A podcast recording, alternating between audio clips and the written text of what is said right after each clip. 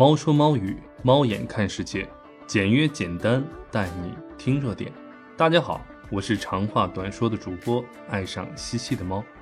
今天我们来聊一聊盼望和平的摇滚先锋在采访时说：“不知道台湾是中国的，你就去读一读书。”今天有一条热搜是这样的：某恩的主持人对著名的摇滚歌手罗格沃特斯的采访，一下子引爆了全网的热搜。具体是什么情况呢？主持人在谈到沃特斯此前巡演中包含了太多的政治元素，比如演出时大屏幕曾出现指责某某国某某是战争犯的蒙太奇图像。这之后，二人的话题最终聊到了台海的关系，并且对话氛围逐渐变得激烈起来。视频显示，主持人显然谈起了近期小岛周边开展的一系列行动，并声称小岛被包围了。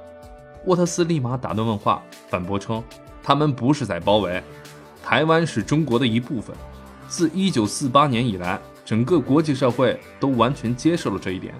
如果你不知道，那么你读书读的还不够，去读读书吧。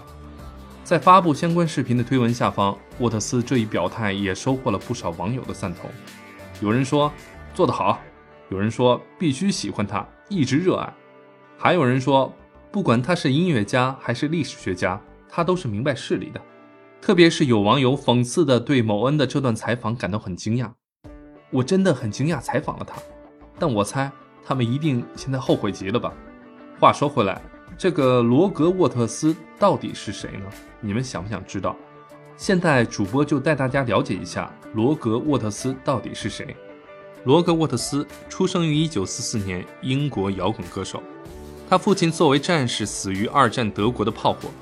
从1965年至1983年，罗格沃托斯一直是平克·弗洛伊德乐队的创作主脑。这个平克·弗洛伊德乐队又是怎样一个乐队呢？平克·弗洛伊德乐队是摇滚黄金时代的代表性乐队，是艺术摇滚和迷幻摇滚的旗帜。他的音乐有着诱人的迷幻气质以及强烈的社会责任感。他们是流行音乐史上最具商业成功和音乐影响力的摇滚乐队之一。在全球坐拥超过二点五亿的唱片销售量，仅美国就有七千四百五十万。平克·弗洛伊德于一九九六年和二零零五年分别入主美国摇滚名人堂和英国音乐名人堂。在获得这些成就后，他们在最终推出的《Final Cut》专辑后，平克·弗洛伊德宣布拆伙，队中各个成员也各自发展。罗格沃特斯单飞后，于一九八四年四月。推出首张个人专辑再战乐坛，并取得金唱片的销量。一九八七年六月，他推出了他的第二张个人专辑，继而展开了大碟的宣传之旅。一九九二年九月，罗格沃特斯推出了他的第三张专辑《Amused to Dance》。这张专辑更加直接地说出了战争和死亡带给人们的恐惧。世界的阴暗面在这张专辑中全部被揭开。世界大战、中东战争，以及许多被标榜成为和平而正义而战的战争，在音乐声中被揭露的鲜血淋漓。